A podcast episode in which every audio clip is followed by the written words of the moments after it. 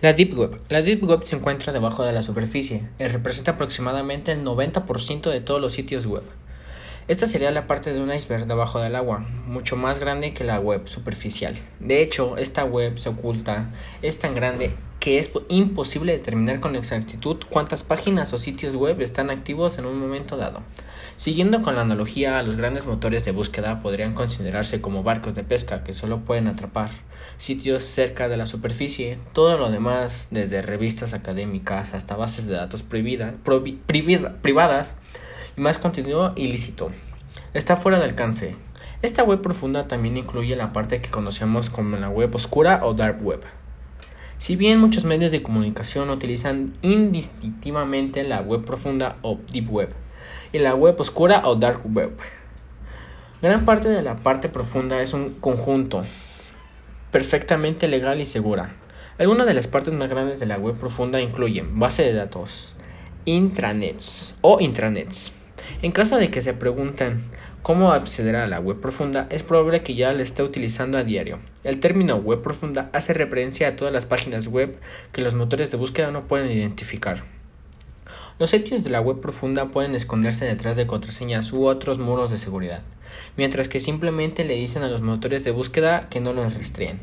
Sin enlaces visibles, estas páginas están más ocultas por varias razones. En la web profunda más grande, su contenido oculto es generalmente más limpio y seguro, todo desde las publicaciones de blog en revisión y rediseños de páginas web pendientes hasta las páginas a las que accede cuando realiza una transmisión bancaria en línea. Forma parte de la web profunda. Además no supone ninguna amenaza para su equipo ni para la seguridad en general. La mayoría de, estas páginas se mantienen ocultas de la web abierta para proteger la información y la privacidad del usuario, como por ejemplo cuentas financieras, cuentas de correo electrónico y mensajería de redes sociales, bases de datos de empresas privadas, archivos legales, Adentrarse más a la web profunda trae un poco más de peligro a la luz para algunos usuarios. Partes de la red profunda ofrecen la oportunidad de pasar por alto las restricciones locales y acceder a servicios de televisión o películas que pueden no estar disponibles en sus áreas locales. Otros lo utilizan para descargar música pirateada o hacerse con películas que todavía no están en el cine.